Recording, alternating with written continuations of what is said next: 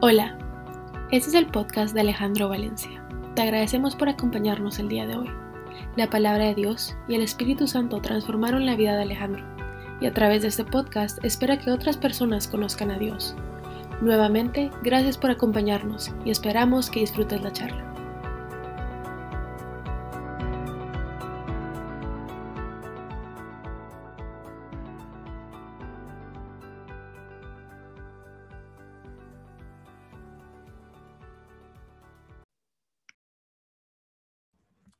Gracias, Steph. Yo creo que hoy no hay nadie en este planeta Tierra que pueda decir que la crisis no lo ha tocado de una u otra manera. Y las crisis nos mueven y nunca nos dejan iguales. Nos hacen salir de nuestra zona de confort y nos hacen ir a lugares que no queríamos llegar cuando estamos eh, cómodos. Pero cuando ya estamos y brincamos la, barrera de nuestra zona de confort, nos, nos permite ver opciones y oportunidades que de otra manera nunca hubiéramos visto.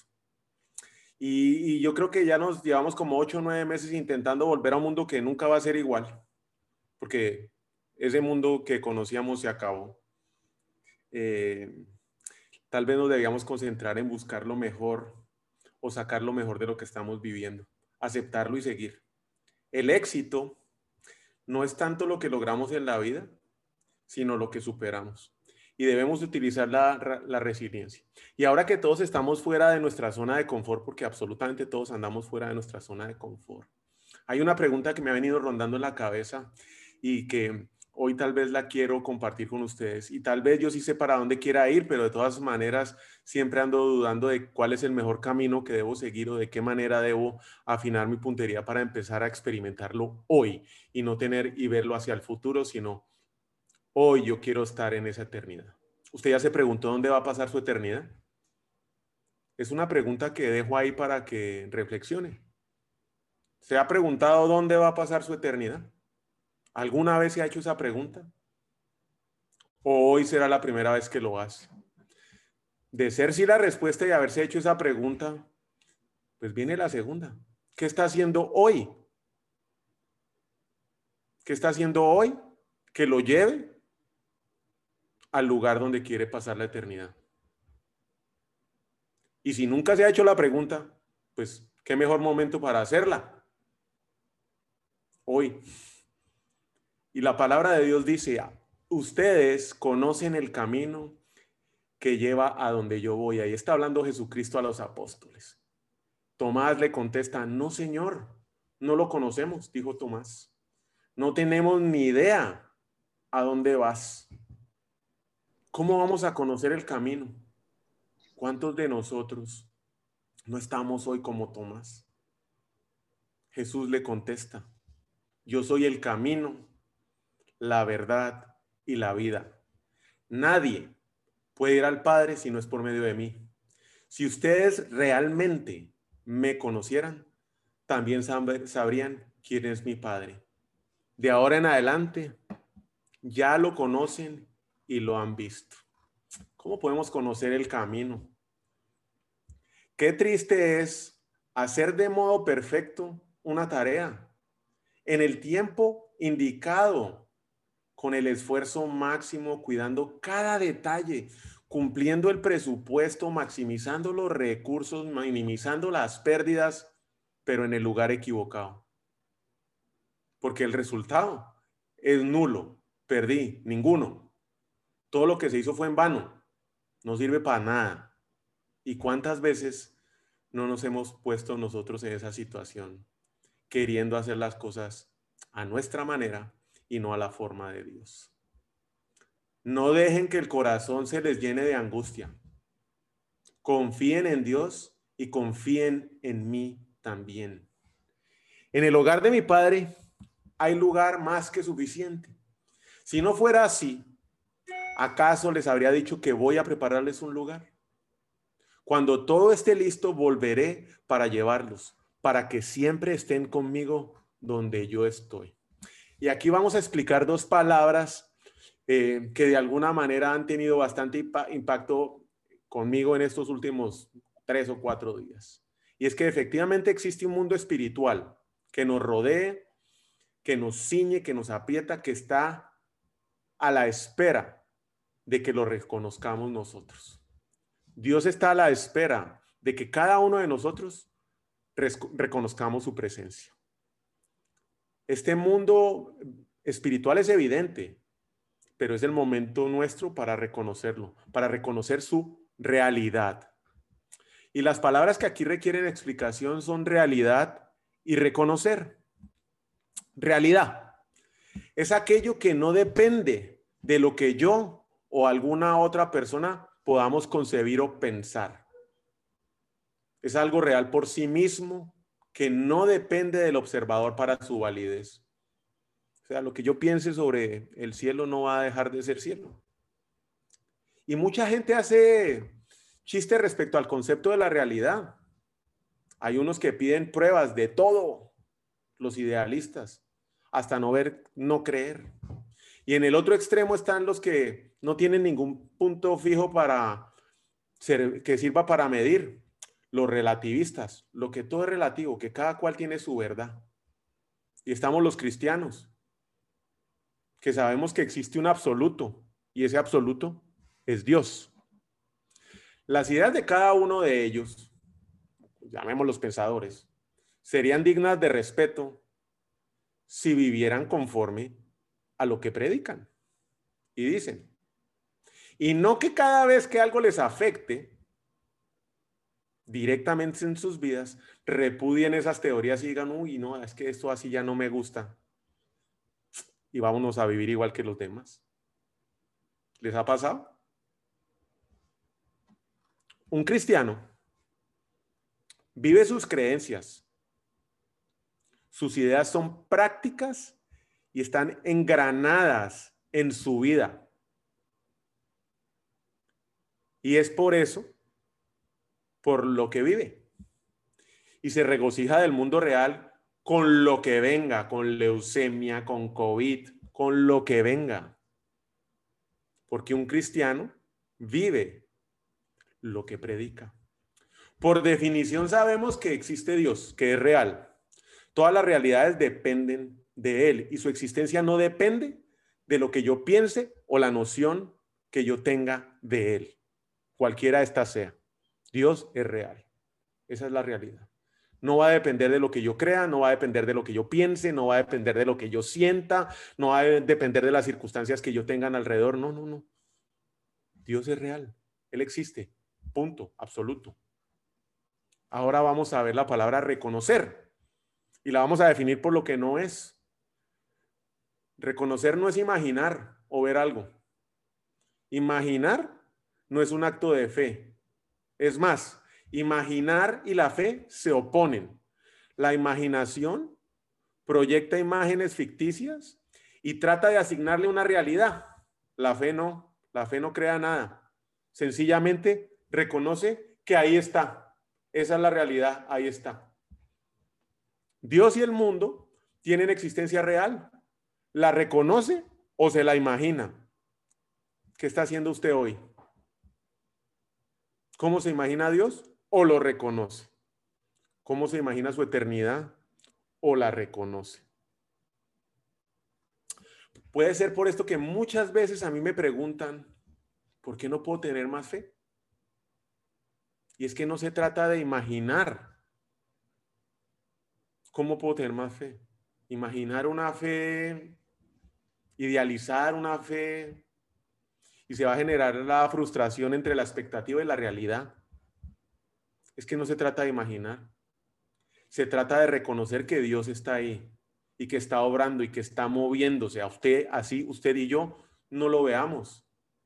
Y es que la dificultad radica en que tenemos malos hábitos de pensamiento, creyendo que lo que vemos es lo único real. No negamos que el mundo espiritual existe, pero nos cuesta aceptar que es real en el pleno sentido de la palabra, que está ahí. Sencillamente empezamos a trabajar en nuestra imaginación pensando que el mundo de Dios debería ser, o el mundo espiritual, según nuestros conceptos, ideas o lo que vemos. Cuando uno decide dejar de imaginar y empieza a reconocer a Dios, decide confiar en su palabra y deja que, la, que lo guíe a uno por fe. Y la fe es un músculo que empieza a desarrollarse y los resultados empiezan a ser evidentes en la vida de cada uno. Al reconocer que Dios está en control y que lo espiritual es real, no nos preocupamos por las cosas de este mundo, por lo que vemos. Nos preocupamos por la eternidad. Primer índice de gestión. Ya empiezo a pensar en la eternidad. Dos, confiamos en Dios. Por lo tanto, creemos en Jesucristo. Tres, creemos que Jesucristo va a regresar y nos va a llevar con Él. Cuatro, estamos con Jesucristo en todo momento donde Él está. Y eso genera en nosotros que la ansiedad y la incertidumbre desaparezca. Porque aprendemos a vivir un día a la vez. De nada sirve planificar para el futuro si ni siquiera lo que planifico para hoy no lo hago. Por lo tanto, prefiero planificar para hoy y ejecutarlo hoy. Mañana será otro día. Conocemos el camino y sabemos que nos lleva a Dios. La diferencia la hace en lo que nosotros confiamos y es tiempo de reconocer y en confiar en Dios. Dios está al tanto de todo. Si nuestra confianza, si nuestra confianza está puesta en esto, vamos a descansar. Jesús es el camino, es la verdad y es la vida. Es tan maravilloso que adicionalmente nos da un índice de gestión para que no nos salgamos del camino una vez nos embarcamos en el mismo. Porque empezamos el camino en el momento que lo reconocemos. Ese no es el final. El final es vamos a llegar a la eternidad, a conocerlo a Él. Este camino solo empieza cuando lo reconocemos, que Dios es real, que está en todos los lados y que lo espiritual es real. ¿Y cómo demostramos que nosotros lo reconocemos? Pues muy sencillo. Ustedes demostrarán que me aman si cumplen mis mandamientos. Juan 14, 15. Ese no lo podemos aprender de memoria. Ustedes demostrarán que me aman si cumplen mis mandamientos. Si no tengo amor, de nada me sirve hablar todos los idiomas del mundo y hasta el idioma de los ángeles. Si no tengo amor, soy un pedazo de metal ruidoso, soy una campana desafinada. Si no tengo amor, de nada me sirve hablar de parte de Dios y conocer sus planes secretos. Si no tengo, de nada me sirve que mi confianza en Dios me haga mover montañas si no tengo amor. De nada me sirve darle a los pobres todo lo que tengo. De nada me sirve dedicarme en cuerpo y alma a ayudar a los demás. El que ama tiene paciencia en todo y siempre es amable. El que ama no es envidioso, ni se cree más que nadie, no es orgulloso, no es grosero, no es egoísta, no se enoja por cualquier cosa, no se pasa la vida recordando lo malo que los otros le han hecho, no aplaude a los malvados, sino a los que hablan con la verdad. El que ama es capaz de aguantarlo todo, de creerlo todo, de esperarlo todo, de soportarlo todo. Solo el amor vive para siempre. Llegará el día en que ya nadie hable de parte de Dios, ni se hable en idiomas extraños, ni sea necesario conocer los planes secretos de Dios. Mire qué índice de gestión el que Dios nos ha dado ahí empezamos a reconocer a Dios. Cuando empecemos a obrar, no a leer, no a recitar, a obrar de esa manera. Cuando la señora le venga a pedir algo y usted, con paciencia y con amor, le conteste. Cuando venga su hijo a pedirle un favor o tiempo y usted con amor le conteste. Cuando el jefe lo eche de patadas de la oficina y usted con amor le conteste. Cuando el cliente no le quiere cobrar, no le quiere pagar o cuando el que usted le va a cobrar no le contesta. Con amor, usted contesta. Un cristiano es demasiado sincero para ponerse a jugar con ideas solo por el gusto de hacerla. No pierde el tiempo. No le agrada tejer telas solo por el placer de exhibirlas. No encuentra placer en relación con personas cuya sinceridad no le inspiran confianza. Es sencillo y sincero y prefiere alejarse de ellas. Sabe que el mundo es real y cuando llega al uso de razón, y yo llegué a los 48 años, se da cuenta de que existe y vive en él. El mundo lo estaba esperando cuando nació y le dirá adiós al mundo cuando parta para la eternidad. Y como dije anteriormente, sus creencias son prácticas, viva o muere por ellas, vive o muere por ellas. Y está de pie o cae en este mundo y para la eternidad. Todo lo que hace hoy lo hace para la eternidad. Lo tiene claro. Todo lo que hace hoy lo hace para la eternidad. Y hay tres cosas que son permanentes, que no cambian. La confianza en Dios, la seguridad de que Él cumplirá sus promesas y el amor. De estas tres cosas, la más importante es el amor. Y esa es la manifestación que cualquier cristiano que reconoce la realidad de que Dios existe y que el mundo espiritual existe, la manifiesta en sus acciones. Pero muchas veces estamos esperando que Dios nos resuelva solamente nuestros problemas, sin que nosotros lleguemos siquiera a pensar en la eternidad. Queremos una solución inmediata a lo que vemos, a la lucha que tenemos, a la dificultad, al COVID, a la leucemia o a lo que no tenemos, pero que queremos y lo queremos ya. Y es que el próximo versículo lo, lo resume todo. Si nuestra esperanza en Cristo es que nos ayude solamente en esta vida, no hay nadie más digno de lástima que nosotros. Sigamos solo preocupados por este mundo. ¿Cómo vamos a poder hacer? ¿Cómo lo vamos a poder reconocer y mantenernos firmes? Manténganse firme, siempre en estado de alerta, pero confiando en Cristo. Sean fuertes y valientes. Y todo lo que hagan, háganlo con amor. Manténganse en estado de alerta constante. El que piensa que ya lo logró, próxima víctima de caída. El que piensa y está seguro de su posición y que nadie lo va a mover, agárrese porque el pencaso viene. La amistad con el mundo nunca le va a pagar a uno bien. El mundo de los sentidos nos introduce diariamente y capta nuestra atención continuamente a lo largo de nuestra vida. Es glamoroso, insistente y acaparador. Agarra nuestros sentidos y los reclama y pide que reconozcamos como la única cosa y definitivamente real que hay. Por el contrario, la creencia cristiana descansa en un mundo invisible. Es la raíz y el objeto de la fe cristiana, en el mundo invisible. Y la ceguera del mundo visible tiende a generar un contraste entre lo real y lo espiritual, cuando ahí no hay contraste. El contraste es entre lo real y lo que imaginamos.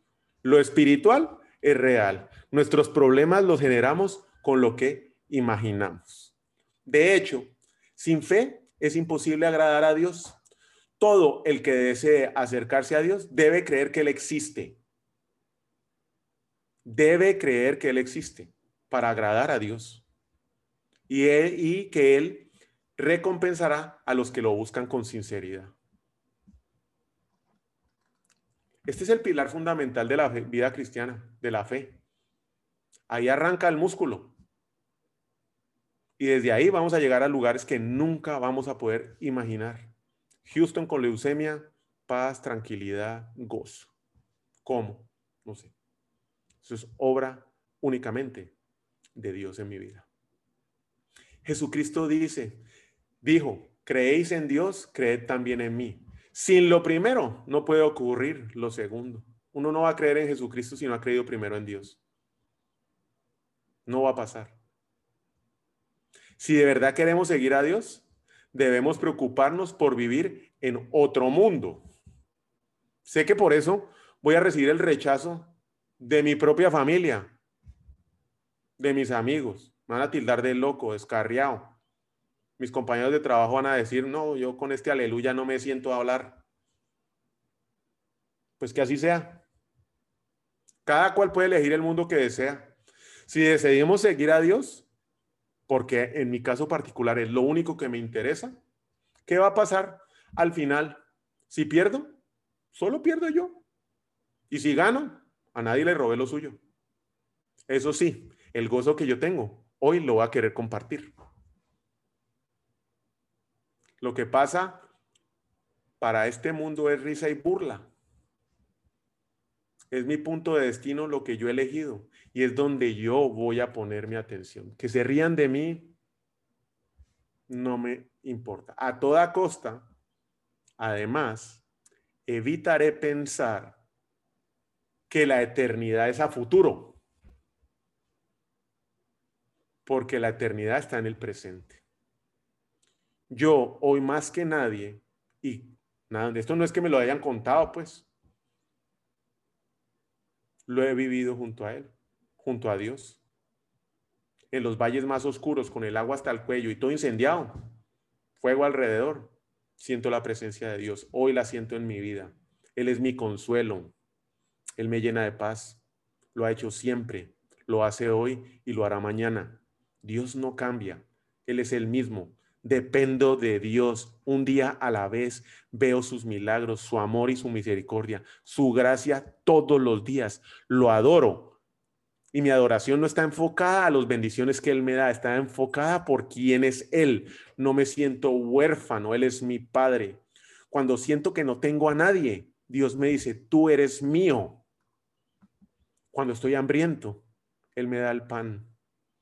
Cuando no tengo hogar, Él es mi refugio cuando una situación se me escapa de las manos, Dios dice, yo soy el alfa y el omega. Nada se me escapa a mí. Él es todo para mí. ¿Y para usted? O va a Twitter, Facebook, Instagram, al mundo. El alma tiene ojos que ven y oídos que escuchan. Y puede ser posible que estén débiles y fuera de práctica. Pero un solo, un pequeño toque del Espíritu Santo puede hacer que recupere la fuerza y que tenga el oído más agudo y la vista más fina. Nos lleva a enfocarnos única y exclusivamente en Dios. Y si nosotros lo hacemos de forma intencional, diariamente, todas las cosas espirituales empiezan a cobrar vida en nuestro mundo interior. Los que aceptan mis mandamientos y los, los obedecen son los que me aman. Y porque me aman a mí, mi Padre los ama a ellos. Y yo los amaré y les daré a conocer a cada uno de ellos. Se apodera de nosotros esa conciencia de Dios y empezamos a gustar, a disfrutar, a oírlo, a sentirlo interiormente como un todo en nuestras vidas. Es por eso que nunca nos damos por vencidos. Aunque nuestro cuerpo esté muriéndose, nuestro espíritu se va renovando cada día, pues nuestras dificultades actuales hoy son pequeñas y no durarán mucho tiempo. Sin embargo, nos producen una gloria que durará para siempre. y es que de mucho más peso que de las dificultades. Así que no miremos las dificultades que ahora vemos, en cambio fijemos nuestra vista en las cosas que no se pueden ver. Pues las cosas que ahora podemos ver pronto se habrán ido, pero las cosas que no podemos ver serán permanentes para siempre. Hoy es un mensaje corto. ¿Va a seguir imaginando? o va a reconocerlo. Vamos a orar. Señor Jesús, te damos infinitas gracias hoy por tu presencia, porque sabemos, Señor, que tú nos cuidas, que tú nos proteges, que tú estás aquí. Te pido, Señor, que el Espíritu Santo entre en el corazón de cada uno de nosotros y despierte esa vista y despierte ese oído para poderte ver, para reconocerte, Señor, para reconocer que tú eres real que tú transformas nuestro corazón, que tú transformas nuestra vida. Que a pesar de las circunstancias, por difíciles que sean, Señor, tú nos llenas de paz. Cuando me sientas solo y desesperado, tú me vas a buscar, tú me vas a guiar. Cuando no sepa qué hacer, tú me vas a mostrar el camino, Señor. Las batallas las ganamos de rodillas ante ti, en oración, alabanza y agradecimiento, Señor. Por muy difíciles que estemos viviendo las circunstancias hoy, sabemos que tú estás en control. Danos la sabiduría y la fuerza para vivir un día a la vez, Señor. Y que lo que planifiquemos desde la mañana para hacerlo, lo podamos ejecutar en ese día, Señor. Que terminemos el día dándote gracias y reconociendo tu misericordia y tu gracia en nuestras vidas. Te damos infinitas gracias hoy, Señor, y bendecimos a cada una de las familias que hoy aquí se han reunido. Te damos gracias por tu presencia. En el nombre de Cristo Jesús. Amén.